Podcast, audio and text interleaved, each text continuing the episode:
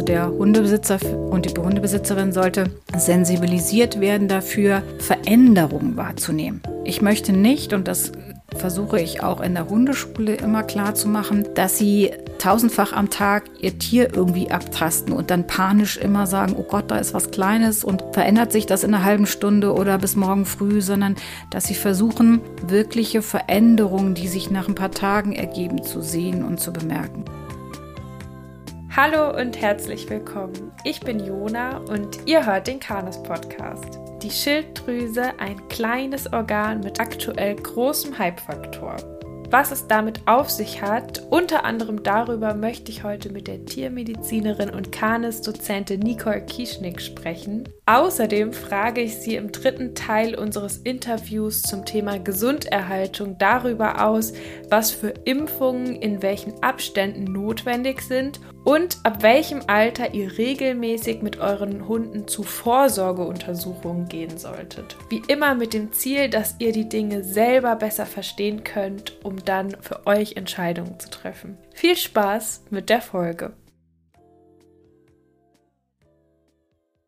Und zwar Frage, sind wirklich alle jährlichen empfohlenen Impfungen notwendig oder sollte man zugunsten des Immunsystems des Hundes da kritisch sein? So, also bei den Impfungen ähm, ist es beim Hund so, wie es ja auch beim Mensch so ist, dass wir Impfungen haben, die der Empfehlung der Ständigen Impfkommission in der Veterinärmedizin, die haben wir ja auch, wie es eine Impfkommission ähm, in der Humanmedizin auch, die von der Impfkommission empfohlen werden, die auf jeden Fall für jeden Hund zu empfehlen sind in entsprechenden Abständen. Das ist nicht unbedingt immer jährlich der Fall, sondern je nachdem, um was es sich für eine Erkrankung handelt, sind die Abstände unterschiedlich, wann man danach impft. Wollen wir das kurz einmal aufdröseln und welche jährlich empfohlen sind und welche nicht jährlich?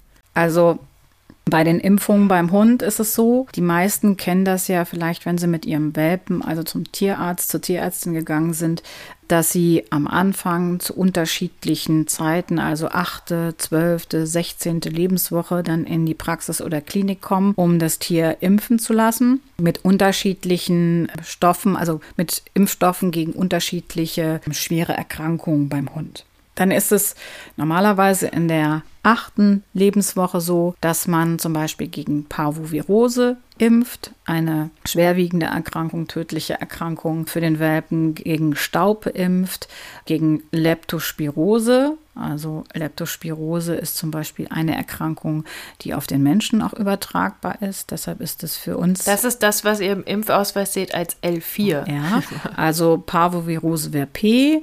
Also Leptospirose ist im Impfpass mit L gekennzeichnet. Staupe ist dann das S. Wenn man gegen Hepatitis, also das ist eine ansteckende Leberentzündung, impft, dann ist das das H, was ihr im Impfpass finden könnt. Wenn ihr dann noch den Hund gegen Tollwut impfen lasst, dann habt ihr ein T als Kürzel im Impfpass. Das wird auch separat in diesem Impfpass ausgewiesen. Die Tollwut, paar Seiten genau, weiter. Die Tollwutimpfung wird separat gelistet, weil das ist dann auch die Impfung, die relevant ist, wenn ihr Grenzen überschreitet, die also dann bei der Kontrolle direkt kontrolliert werden, ob ihr eine gültige Tollwut, also nicht ihr, sondern der Hund eine gültige Tollwutimpfung vorliegen hat.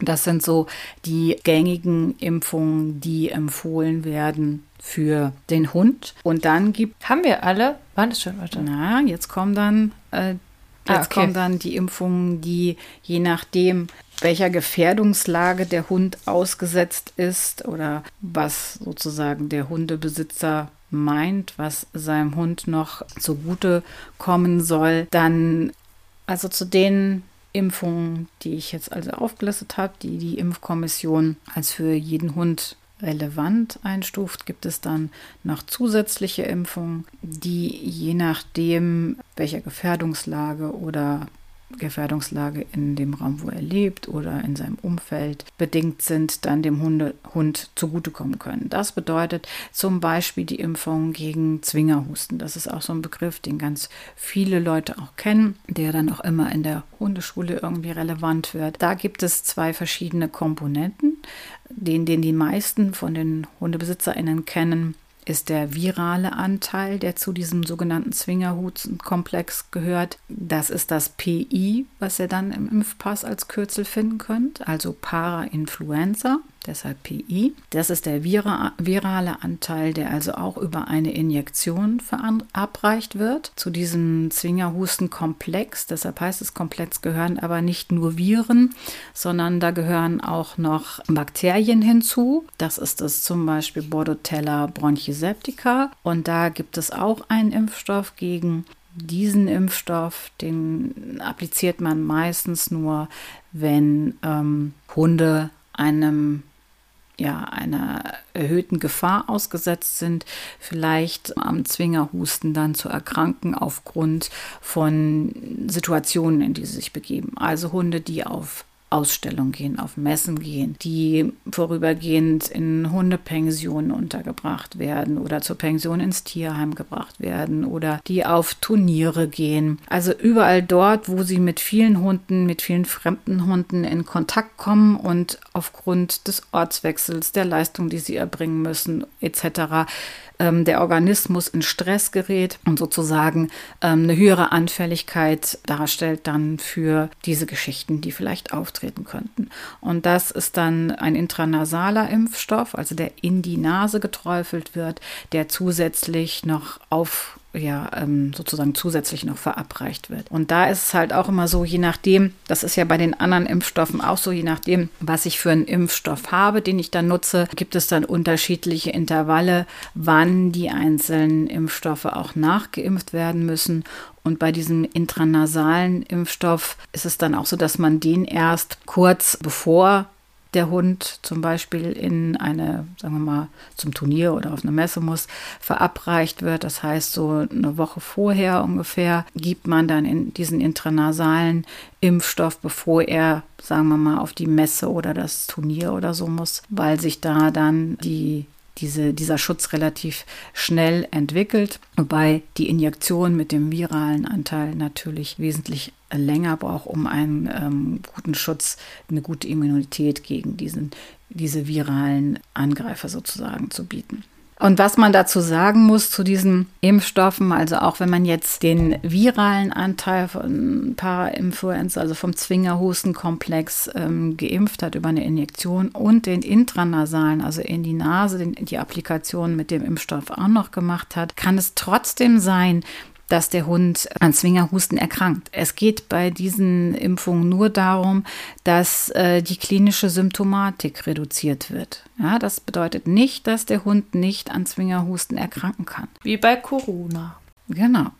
Also auch das ist hier bei diesen Impfstoffen natürlich zu bemerken, weil das viele Leute nicht wissen oder immer der Meinung sind, dass das Tier dann diese Erkrankung überhaupt nicht bekommen kann. Aber das ist nicht der Fall, sondern es geht einfach darum, dass sie nicht so schwer erkranken und dass dann über spezielle Medikamente dann schneller in den Griff bekommen werden kann und es dem Hund sozusagen recht schnell dann wieder besser gehen kann. Das ist ja so ein Paket, sag ich mal so, was man zur Grundimmunisierung am Anfang bekommt, dann noch mal ein paar Wochen später beim Welpen nachimpft und dann alle drei Jahre wieder auffrischt. Was müsste man denn häufiger impfen als diese, oder müsste nicht, aber was würdest du denn häufiger impfen als dieses Paket, sage ich jetzt mal, was oft gekennzeichnet ist im Impfausweis als Dippy oder Shippy oder so steht es immer auf diesem Klebezettelchen drauf. Also was ganz wichtig ist, ist, dass die Grundimmunisierung dieser, wie du sagst, normalen Dinge, die man so aus dem Impfpass kennt, dass diese Grundimmunisierung gut gemacht ist, also von den Abständen eingehalten wird. Ein Hund, eine Katze, die gut grundimmunisiert sind, die haben einen wesentlich besseren Schutz nachher auch bei den ganzen Boostern, die man über die Auffrischung macht. Das heißt also, das Schema, was es normalerweise gibt, sollte man dann auch einhalten. Also achte Woche, zwölfte Woche, sechzehnte Lebenswoche. Also eine, die sechzehnte Lebenswoche fragen vielleicht viele, gab es ja früher nicht. Früher hat man achte und zwölfte Lebenswoche geimpft. Jetzt impft man ähm, auch nach einer sechzehnten Lebenswoche.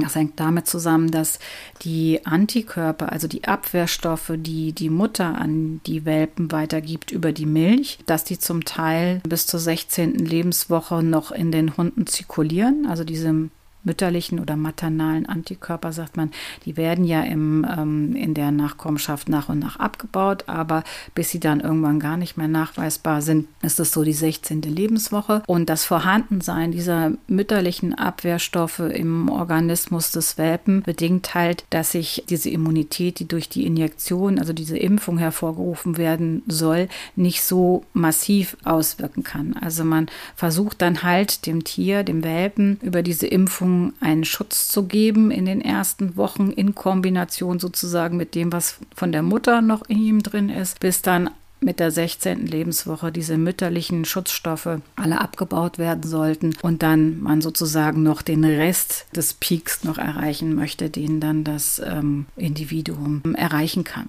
Und dann würde nach einem Jahr, also in dem 15. Lebensmonat, dann das nochmal aufgefrischt werden und dann ist es abhängig davon, welches, welchen Impfstoff man auch von welchem Hersteller man ähm, bekommen hat, wie die weiteren Intervalle dann sind. Weil im Endeffekt zählt immer das, was vom Hersteller angegeben wird. Wenn also, sagen wir mal, beim Hersteller steht, das muss nach zwei Jahren nachgeimpft werden und ich sage als Tierärztin, äh, das machen wir aber erst in vier Jahren und das Tier erkrankt dann, wird der Hersteller sozusagen sich nicht in Regress nehmen lassen dafür, weil er hatte natürlich gesagt, nach zwei Jahren muss diese Auffrischung erfolgen. Also da muss man dann immer gucken, was schreibt die Praxis oder die Klinik, wo man ist, ähm, in den Impfpass, wann man zu welchen Impfungen wieder erscheinen muss, damit es auch von, von dem Impfstoff, den man bekommen hat, äh, passt. Also es hängt dann nicht nur von der Erkrankung ab, gegen die dann geimpft wird. Aber Lepto wird ja zum Beispiel oft einzeln geimpft mittlerweile. Ja. Genau. Und bei Leptospirose ist es auch so, dass das eigentlich jährlich empfohlen wird zu impfen. Ne? Also da gibt es ja auch verschiedene Serogruppen. Bei der Leptospirose gibt es ja auch diesen neuen Impfstoff, den du da vorhin angesprochen hast. Und da empfehlen wir eigentlich immer noch, dass das jährlich nachgeimpft wird, weil ich, wie ich vorhin ja sagte, weil das auch eine Erkrankung ist, die auf den Menschen übertragbar ist, also eine sogenannte Zoonose. Und das sind natürlich für uns auch wichtige Erkrankungen, vor denen wir die Hunde schützen müssen, damit sie nicht eine Gefahr werden für den Menschen, mit dem sie zusammenleben in einer Gemeinschaft. Dürfen denn Hunde aus Pfützen trinken? Oder nur, wenn da keine Ratten reingepieselt haben? Woher möchtest du das denn wissen, Jona, dass das nicht stattgefunden hat? Also das ist ja das, was... Also bei uns auf dem Platz habe ich schon mal eine Ratte gesehen. Das Deswegen werden da die Wassernäpfe auch ganz gut gereinigt immer.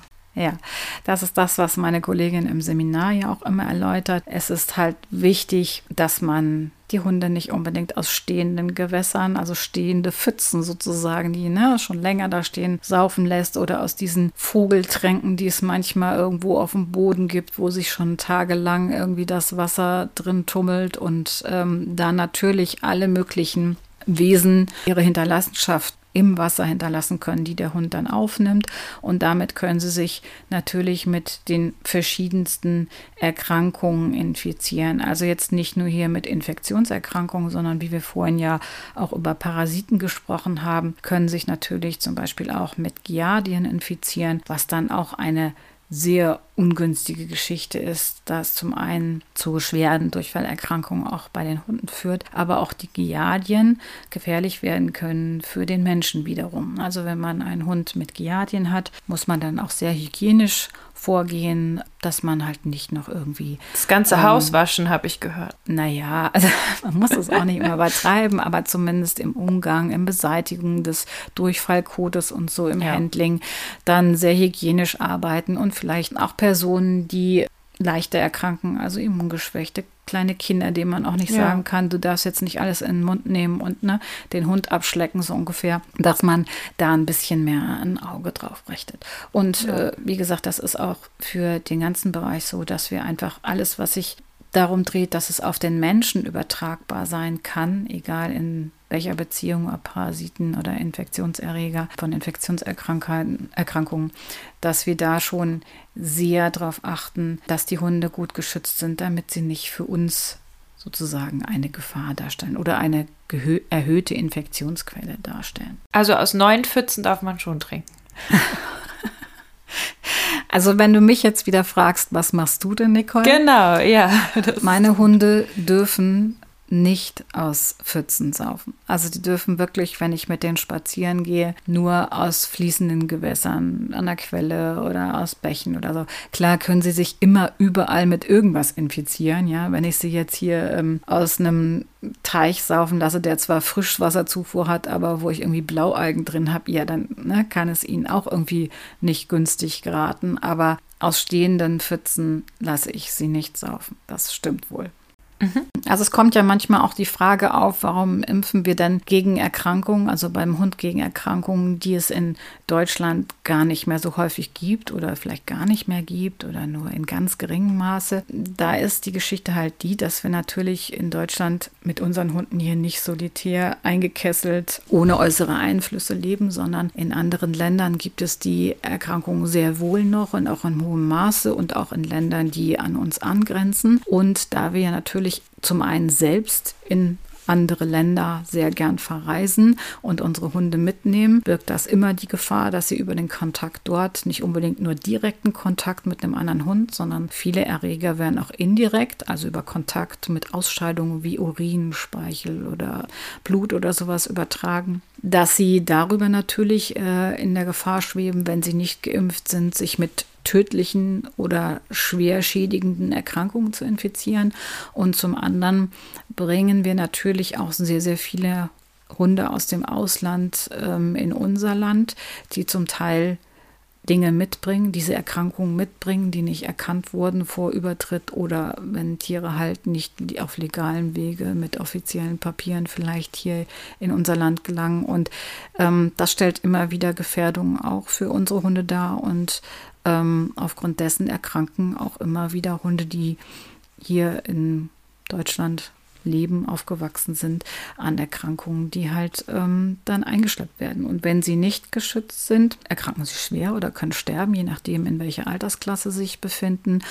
Und wenn sie geimpft wurden gegen spezielle Erkrankungen, auch wenn sie vielleicht nicht den äh, höchsten Antikörperspiegel erreicht haben, haben sie aber trotzdem einen gewissen Schutz, um, wie wir das vorhin ja auch bei der anderen Erkrankung erwähnt haben, dass sie halt einfach nicht so starke Symptomatiken und nicht so schwere Erkrankungsverläufe dann vielleicht durchmachen müssen. Also deshalb ist es immer noch wichtig, gegen diese schwerwiegenden Erkrankungen beim Hund oder halt Zoonosen für den Menschen da immer noch regelmäßig zu impfen. Und das wäre zum Beispiel auch bei der Tollwut der Fall. Ich hatte ja vorhin gesagt, das ist wichtig für den Grenzübertritt und Deutschland gilt ja eigentlich als tollwutfrei. Genau, eigentlich Außer es gab gerade ja tatsächlich ja, genau. einen Fall in genau. Norddeutschland. Genau. Also einmal gibt es natürlich bei den Fledermäusen in Deutschland auch noch Tollwut, aber wenn wir jetzt den Hundebereich nehmen, ist es da jetzt auch so gewesen in jüngster Zeit, dass wir einen Fall in Deutschland hatten und das war auch ein Hund, der eingeführt wurde nach Deutschland. Das bedingt natürlich dann, wenn Hunde nicht geimpft sind gegen Tollwut, dass sie dann in einer ganz anderen Art und Weise behandelt werden müssen und separiert werden müssen, wie das jetzt bei einer bei einem geimpften Tier der Fall ist, wie man das ja jetzt auch bei Corona mit den Menschen sieht, was dann an Unterscheidungen getroffen werden. Und es ist natürlich eine ganz, ganz schwerwiegende Erkrankung, eine tödliche Erkrankung und wie man bei dem Fall, in der jetzt hier vor ein paar Wochen da gesehen hat, nicht nur für den Hund oder dass vielleicht Hunde, die in Kontakt gekommen sind, dann kontrolliert werden mussten oder geimpft werden mussten, sondern auch für alle Menschen, die mit diesem Hund Kontakt hatten, die mussten natürlich notgeimpft werden. Also das ist ein ganz, ganz äh, wichtiges Thema was man einfach nicht vergessen darf. Und auch wenn ihr mit euren Hunden ins Ausland fahrt, in anderen Ländern gibt es Tollwut.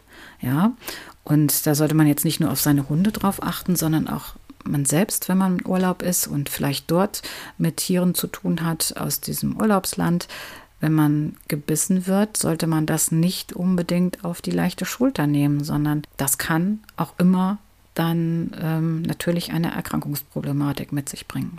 Zumal bei der Tollwut es so ist, dass du ja nicht sofort erkrankst, sondern dass diese Erkrankung eine sehr lange Inkubationszeit hat, bevor überhaupt irgendwelche Symptome zum Tragen kommen. Und dann ist es für den Menschen zu spät, ihn zu retten. Deshalb mussten, wie gesagt, diese Menschen jetzt, die Kontakt mit diesem Hundewelpen hatten, auch alle notgeimpft werden weil man nicht sagen kann, ob sie sich vielleicht infiziert haben oder nicht. Man muss das sofort machen.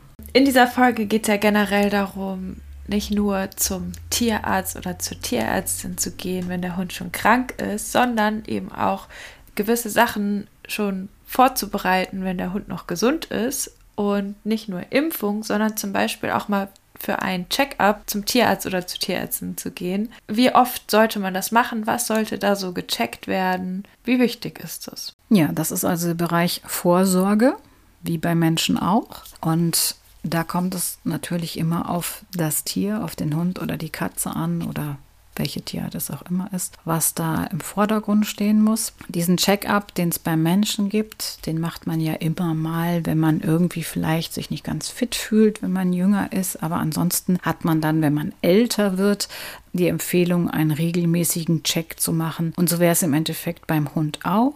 Das heißt, man würde dem Besitzer oder Besitzerin eines älteren Hundes anraten, dass man regelmäßig einen ähm, Check des Hundes vornimmt, sei es eine Untersuchung, wenn er sowieso zur Impfung zum Beispiel kommt, hat er ja eine kurze Allgemeinuntersuchung dabei, wo schon Dinge auffallen können, aber zu einem Check-up für den älteren Hund würde dann also auch eine Blutuntersuchung, eine Blutentnahme hinzukommen, dass man sozusagen ein Seniorprofil macht. Das bedeutet, man schaut sich einfach die Organsysteme an, die bei einem älteren Wesen irgendwann erkranken also man schaut sich Niere an, Leberwerte an. Natürlich nimmt man den kompletten Blutstatus der Blutzellen, diese ganzen Geschichten mit Schilddrüsenwerten, alles was so zu dem normalen Checkup eines Menschen gehört. Das macht man im Endeffekt bei einem Hund auch. Und dann hat man so einen Hinweis darauf, ist alles noch tippitoppi in den Normwerten enthalten oder sieht man schon, dass bei bestimmten Organen die Werte langsam Richtung ähm, Grenze des normalen gehen. Ja, man hat ja nicht immer nur eine Zahl sozusagen als gesund oder betrachtet wird, dass das Organ in Ordnung ist und seine Leistung erbringen kann, sondern man hat ja immer so Spannen, in denen sich die gefundenen Werte befinden müssen. Und dann sieht man halt so Tendenzen, ob man in einem gewissen Bereich vielleicht ein Auge drauf haben muss, ob sich dort etwas verändert. Und wenn man das dann regelmäßig macht, einmal im Jahr, wie man es bei älteren Menschen dann auch macht, sieht man die Veränderung und kann halt frühzeitig darauf eingehen, wenn man da wirklich eine Problematik innerhalb äh, dieser Untersuchung feststellt. Das Tier muss dann noch keine Symptome zeigen. Also nehmen wir jetzt zum Beispiel das Organ Niere. Der Hund muss jetzt noch nicht verstärkt trinken und pinkeln oder irgendwie komisch riechen, weil das kann natürlich auch kommen, wenn die Niere nicht mehr richtig arbeitet als Entgiftungsorgan, dass sich Giftstoffe im Körper ansammeln und dass die dann auch geruchlich wahrnehmbar werden, sondern das ist dann so ein Anfangsstadium, wo diese anderen Dinge, diese anderen Symptome alle noch nicht erkennbar sind oder vielleicht für einen ähm, BesitzerInnen nicht ausreichend erkennbar sind. Und dann hat man das aber schwarz auf weiß sozusagen oder ein Verdacht, dass es in die Richtung geht und kann dann vielleicht noch zusätzliche Untersuchungen machen, um herauszufinden, ob es wirklich schon eine Problematik in dem Organ gibt, weil dieser Check-up gibt immer nur einen Hinweis über verschiedene Parameter, die zu den einzelnen Organsystemen angesprochen werden.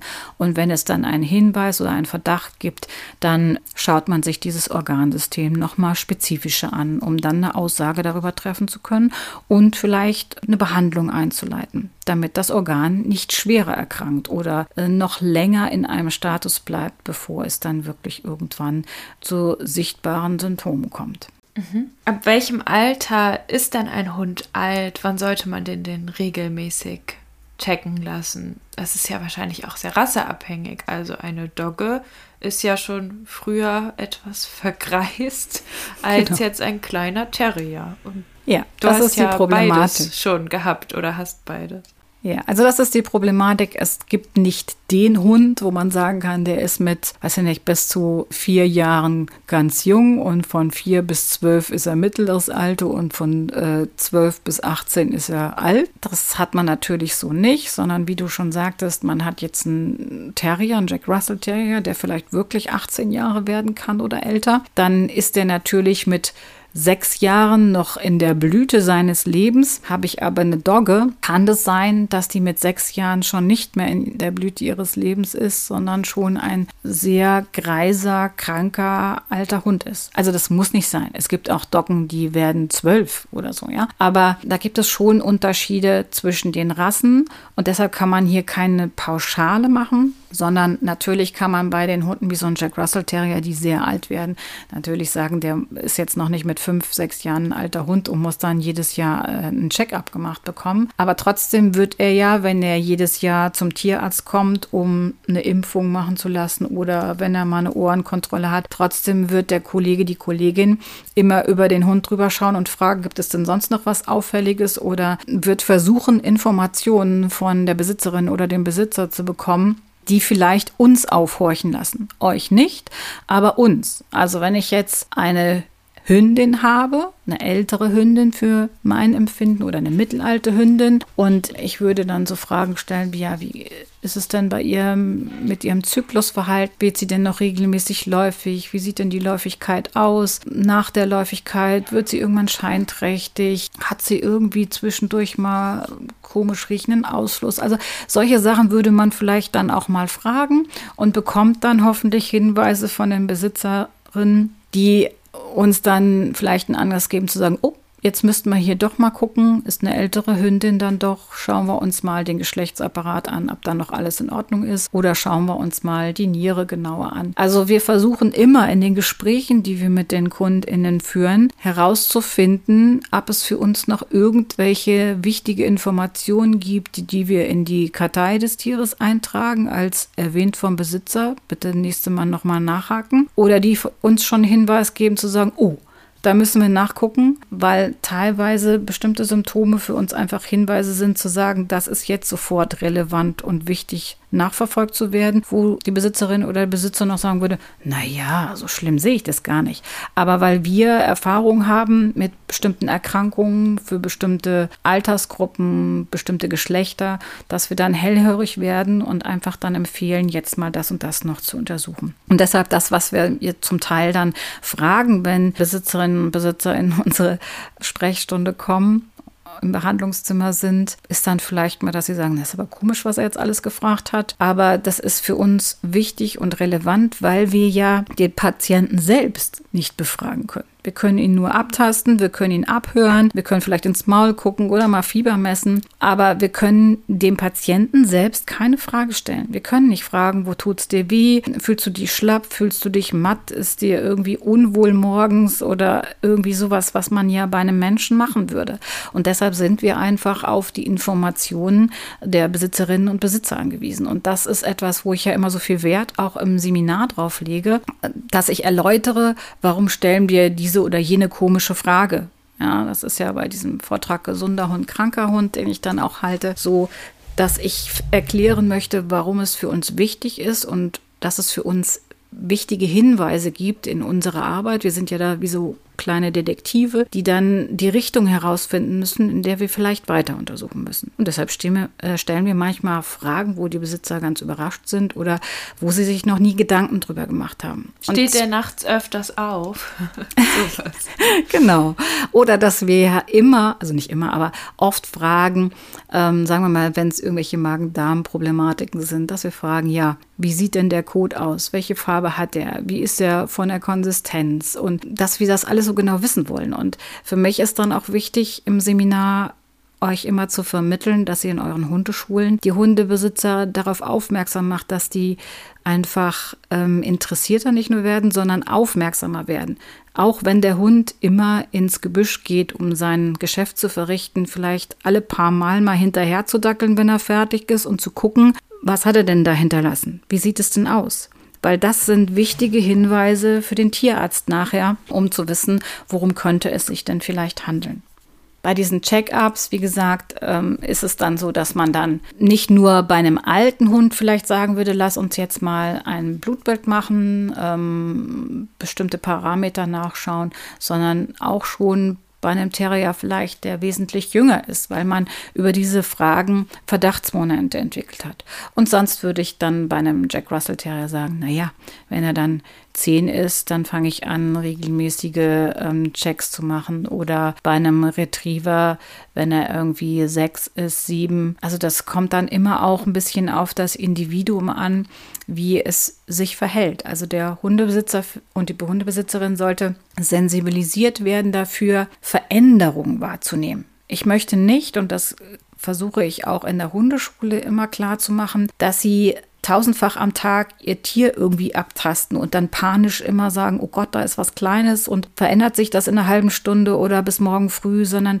dass sie versuchen, wirkliche Veränderungen, die sich nach ein paar Tagen ergeben, zu sehen und zu bemerken. Also die Intervalle groß genug halten, ähm, wo man eine Kontroll, einen Kontrollblick auf eine Veränderung wirft, damit man auch wirklich bemerkt, ob sich irgendetwas tut. Das kann man ja auch notieren. Man kann da ja sich alles Mögliche aufschreiben, damit man auch so eine Sicherheit hat für sich selbst, ob man jetzt irgendwie das Gefühl hat, der ist riesengroß geworden, wenn es jetzt, sagen wir mal, eine Zubildung ist, so ein kleiner Knubbel, oder ob man nur das Gefühl hat, dass er riesengroß geworden ist. Und wenn man wirklich die Größen mal aufgeschrieben hat, dass man sieht, naja, ist ganz langsam gewachsen. Ja, also das sind so Fragen, die ja auch eine Kollegin oder ein Kollege stellen wird. Wie schnell ist es denn gewachsen? Und dann steht man da und sagt, äh, ja, weiß ich jetzt gar nicht so. Und wenn man sich das aufgeschrieben hat, kann man es einfach hinlegen und sagen, bitteschön, können Sie nachlesen. Und über diese Check-ups, wenn wir jetzt nochmal die Schleife drehen zu der äh, vorher gestellten Frage, ähm, habe ich dann Hinweise, wie ich vorhin sagte, bei den Parametern. Nehmen wir jetzt mal die Schilddrüse als Beispiel. Dann hätte ich einen Hinweis darauf, okay, die Schilddrüsenwerte, die hier beim normalen Check-up herangezogen wurden, haben sich verändert oder sind verändert. Dann ist es aber nur eine einmalige Veränderung sozusagen. Also wenn ich einen Check-up mache, bedeutet es ja, ich stelle dar, wie der Status des Hundes oder der Katze in dem Moment, an dem Tag, zu der Stunde, zu der Minute war. Es sagt nichts darüber aus, wie es gestern war oder wie es morgen sein wird. Und bei gewissen Bereichen muss man dann einfach mal nachkontrollieren. Also wenn ich jetzt einmal bei einem Check-up eine Veränderung im Schilddrüsenbereich habe, muss ich einfach nochmal nachkontrollieren, ob das wirklich so bleibt und muss dann, wenn das so bleibt, zuverlässige weitere Werte mir über ein Schilddrüsenprofil noch heranholen muss natürlich das komplette Tier untersuchen und Symptomatiken, die er vielleicht hat, heranziehen. Also müssen verschiedene Dinge beachten. Wir können jetzt nicht nur immer einen Wert beachten, der vielleicht mal ein bisschen aus dem Rahmen geschlagen ist, außer es ist jetzt ein super wichtiger, auffälliger Wert, der jetzt um, ich weiß nicht, das wievielfache, wievielfache erhöht ist. Und wie ich vorhin ja schon erwähnt habe, es sind immer Spannen, in dem sich diese Werte in diesem Normbereich bewegen dürfen. Und es kann einfach sein, dass es für dieses Individuum alles noch in der Norm ist, aber für ein anderes Individuum dieser Normbereich einfach schon nicht mehr passig ist und es eigentlich schon entgleist ist in die eine oder andere Richtung. Also genau, also gerade beim Thema Schilddrüse, es ist ja auch ein ziemliches Hype-Thema momentan, kann man sagen. Da können wir auch gleich vielleicht nochmal drauf eingehen. Aber das ist ja, wie wir in der letzten Folge, die wir zusammen gemacht haben, ein Thema, wo Hunde, TrainerInnen und TierärztInnen auch am besten gut zusammenarbeiten können, da man ja auch übers Verhalten als Trainerin schon so ein Gefühl bekommen kann, ah, da könnte vielleicht das Thema Schilddrüse eine Rolle spielen und Tierärztinnen können dann wiederum darüber, dass sie sich das Tier anschauen und dann eben ein Blutbild erstellen, das bestätigen oder damit ihrer Erfahrung auch sagen, könnte das ein Hund sein, wo die Schilddrüse weiter untersucht werden muss und da eben dann nicht diese zwei Werte, die in einem großen Blutbild angelegt sind, reichen können.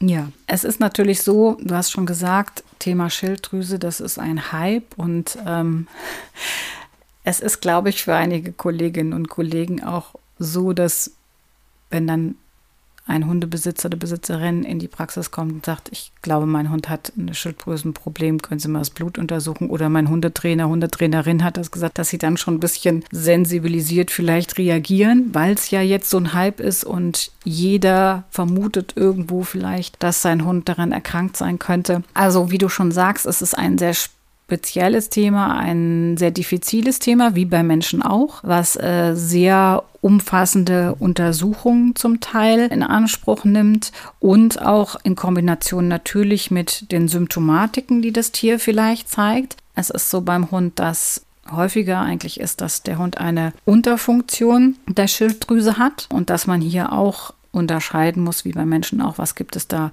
für Ursachen für so eine Unterfunktion. Also zum einen kann es sein, dass die Schilddrüse als Organ an sich eine Ursache sozusagen darstellt, dass also als Beispiel eine Entzündung vorliegt der Schilddrüse und dass dies ein etwas hervorruft, dass der Körper Antikörper, also Abwehrstoffe gegen das eigene Schilddrüsengewebe dann produziert. Oder es kann sein, dass einfach eine, ein Schwund von Schilddrüsengewebe da ist, wenn ich das mal einfach so erklären will, und aufgrund dessen zu wenig Schilddrüsenhormone produziert werden. Dann wäre das also eine Ursache, die innerhalb oder mit der Schilddrüse kombiniert ist. Aber es kann auch sein, dass die Ursache ganz woanders liegt und dadurch aber hervorgerufen wird, dass die Schilddrüse einfach weniger Hormone produziert. Das heißt, die Schilddrüse an sich ist gar nicht erkrankt, sondern die ursächliche Erkrankung liegt in einem ganz anderen Bereich oder Medikamente, die zugeführt werden etc. bewirken, dass das Auswirkungen auf die Schilddrüse hat. Also, also meinst du jetzt zum Beispiel Autoimmunerkrankungen oder Auswirkungen durch Ernährung oder sowas?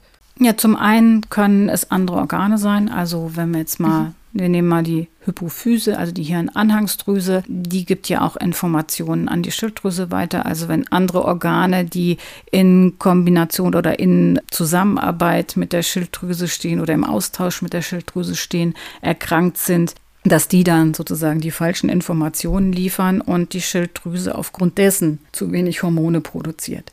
Ja, also die Schilddrüse ist zwar ein ähm, relativ kleines Organ, Halsbereich, im unteren, unterhalb des Kehlkopfs gelegen. Aber sie ist mit ganz vielen anderen Arealen in, in, unserem Organismus verknüpft, hat also über ihre Hormone, die in den ganzen Organismus getragen werden, über das Blutsystem, ganz viele Funktionen im Organismus, die sie in Kombination auch mit anderen Stoffen natürlich hervorrufen.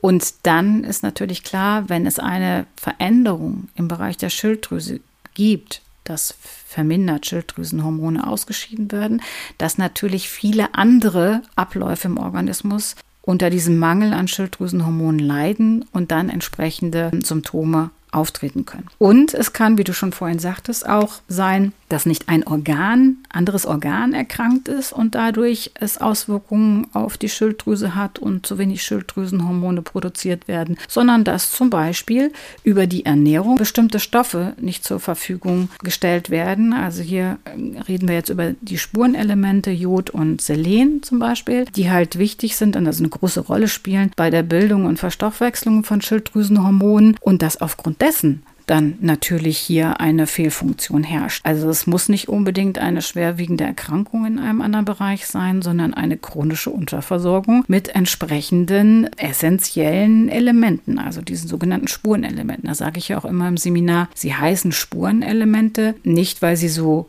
geringfügige Beachtung bedeuten, sondern sie müssen in diesen Spuren auf jeden Fall vorhanden sein, sonst hat es massive Auswirkungen auf den Organismus. Ja, also das kann auch sein. Und was es dann noch schwierig macht, ist, dass ich hatte ja vorhin gesagt, wir haben ja diese Spanne, in dem sich diese Parameterwerte bewegen können, was jetzt die Schilddrüse angeht.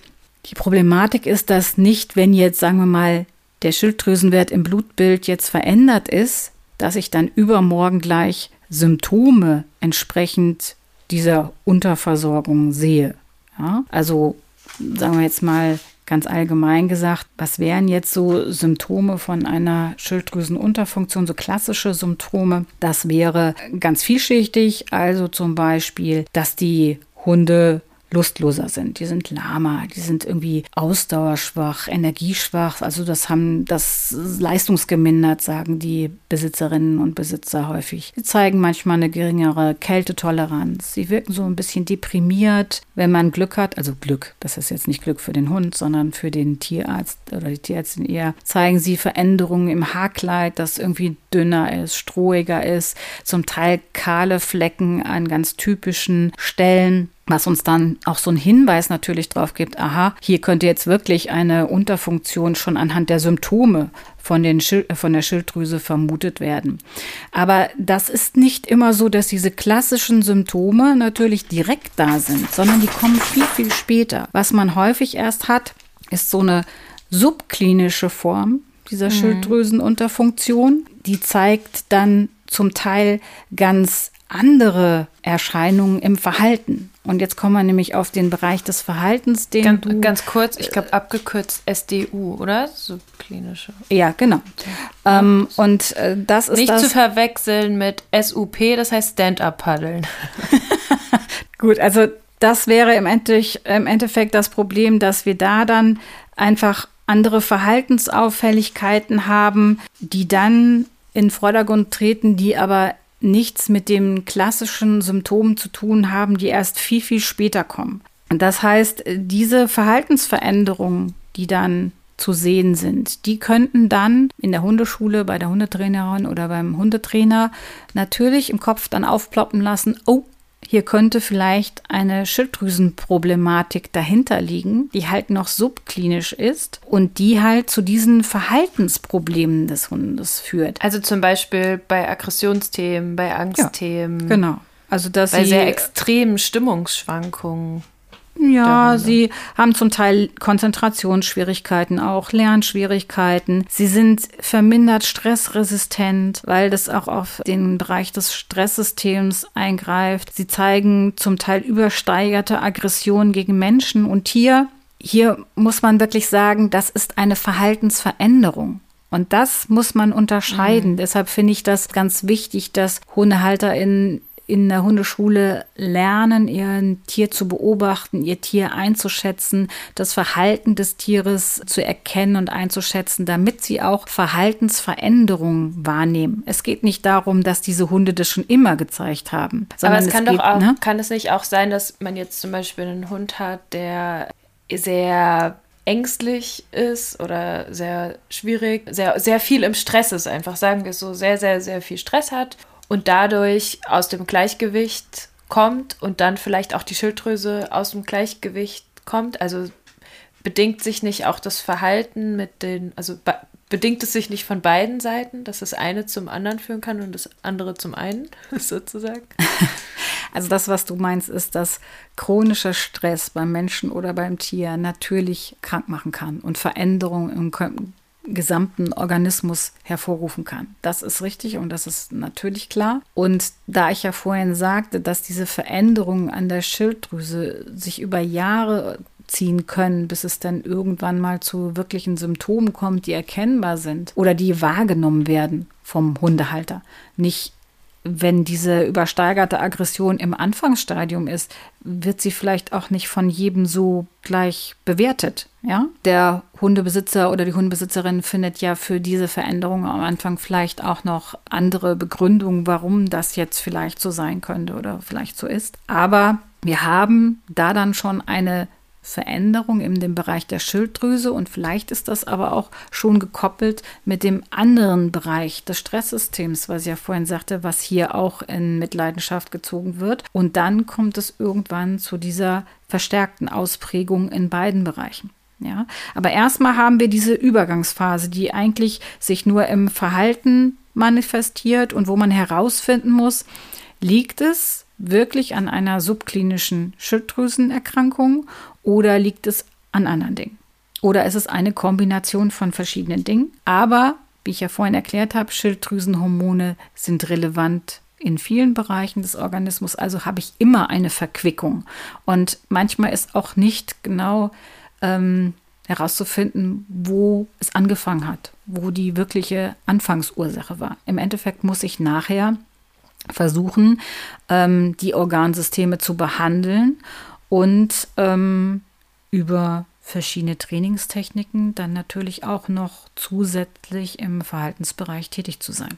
Und das kann dann auch wieder eine Entlastung und Entspannung im Bereich des Stresssystems geben.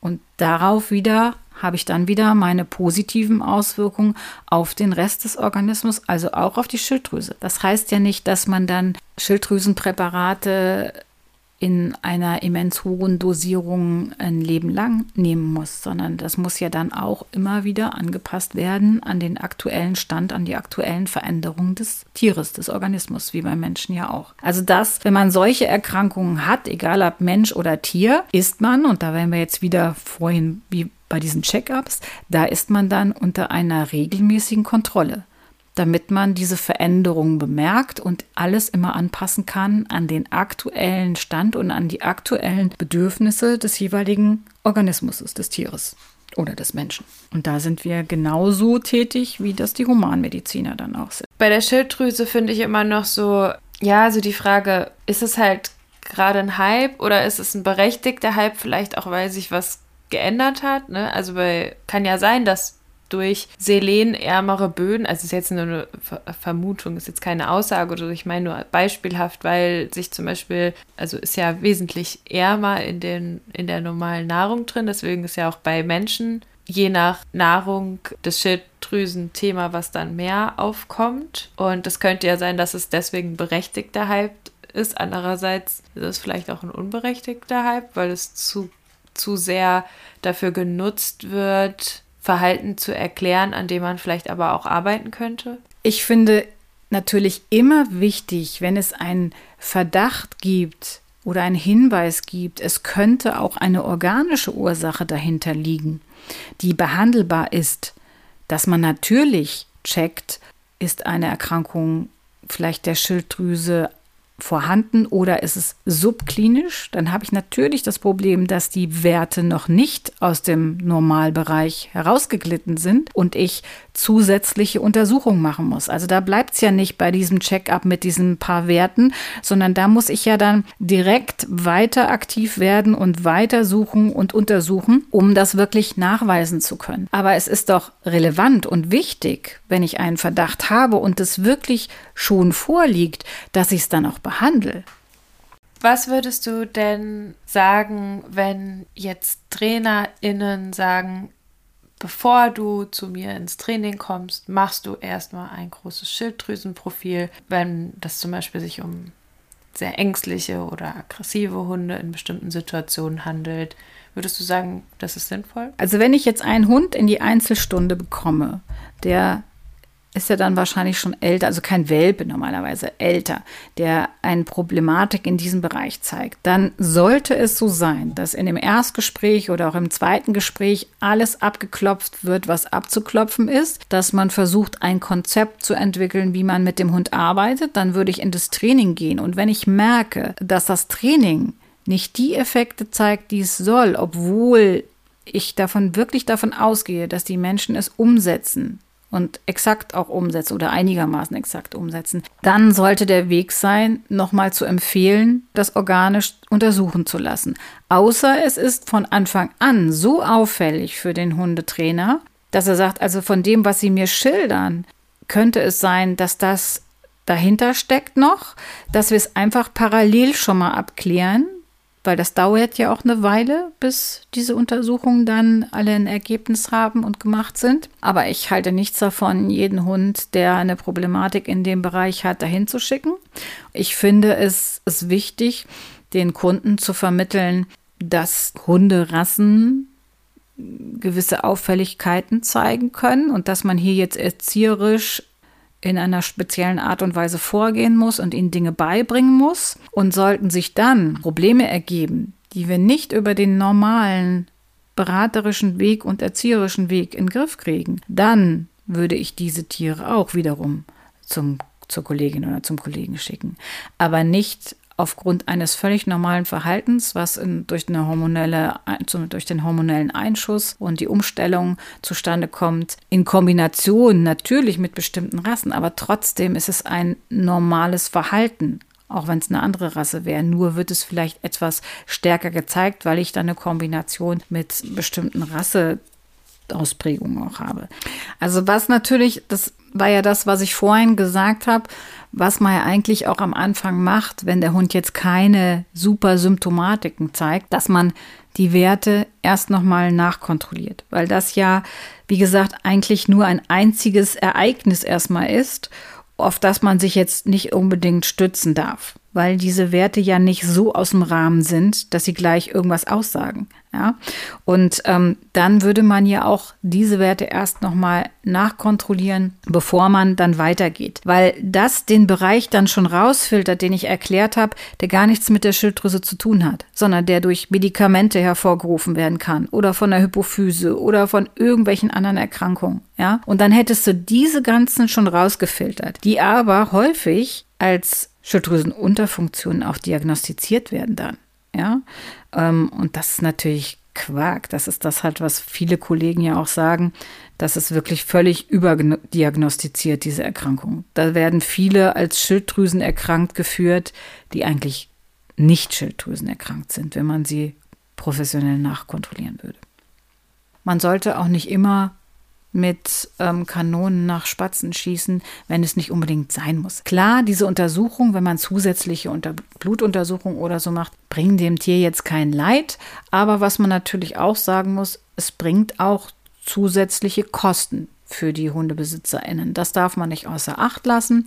Und wenn man eine Kollegin oder eine Kollegen hat, zu dem man normalerweise in die Praxis geht, zu dem man Vertrauen hat, dann sollte man auch sich dessen oder deren Einschätzung nochmal anhören zu dem Fall, weil sie ja natürlich auch Erfahrung mit dem Bereich haben und sollte man sich nicht gut aufgehoben fühlen, weil man das Gefühl hat, ich bin jetzt nicht gut beraten worden oder ich habe das Gefühl, ich möchte noch eine Zweitmeinung haben, kann man natürlich auch zu Spezialisten in diesem Bereich gehen und sie kontaktieren und das Tier da nochmal vorstellen. Und das ist wie in jedem anderen Bereich auch, sei es in der Kardiologie oder so, das sind dann Fachärzte, die den ganzen Tag nichts anderes tun, als sich in ihrem Fachbereich mit den neuesten Dingen zu beschäftigen. Ganz viele Fälle in diesem Bereich natürlich sehen, pro Tag, pro Zeiteinheit sozusagen, dahingehend dann auch nochmal eine Empfehlung aussprechen können.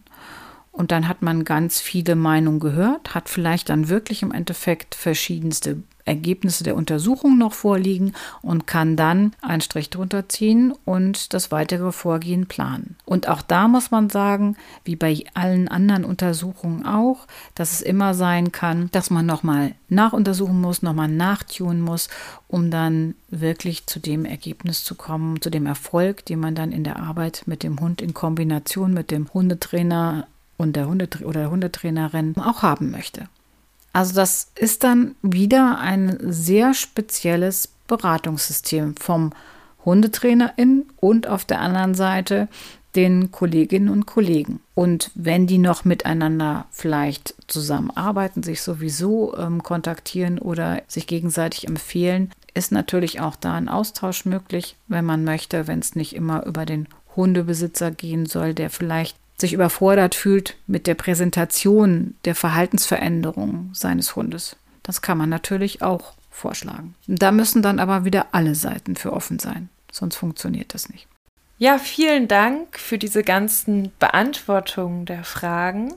Ich freue mich sehr, dass wir das alles so abgehandelt haben. Ich glaube, das ist eine große Bereicherung für viele. Und ich wünsche dir noch einen ganz schönen Abend. Das wünsche ich dir auch. Tschüss.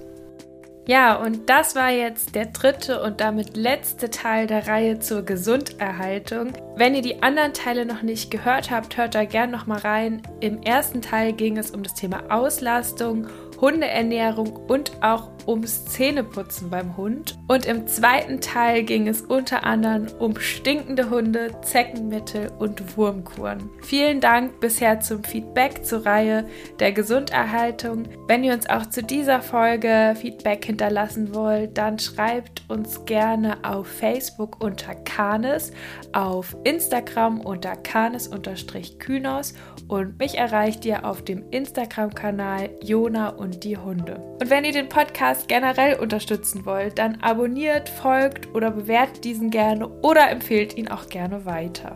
Bis dahin wünsche ich euch eine gute Zeit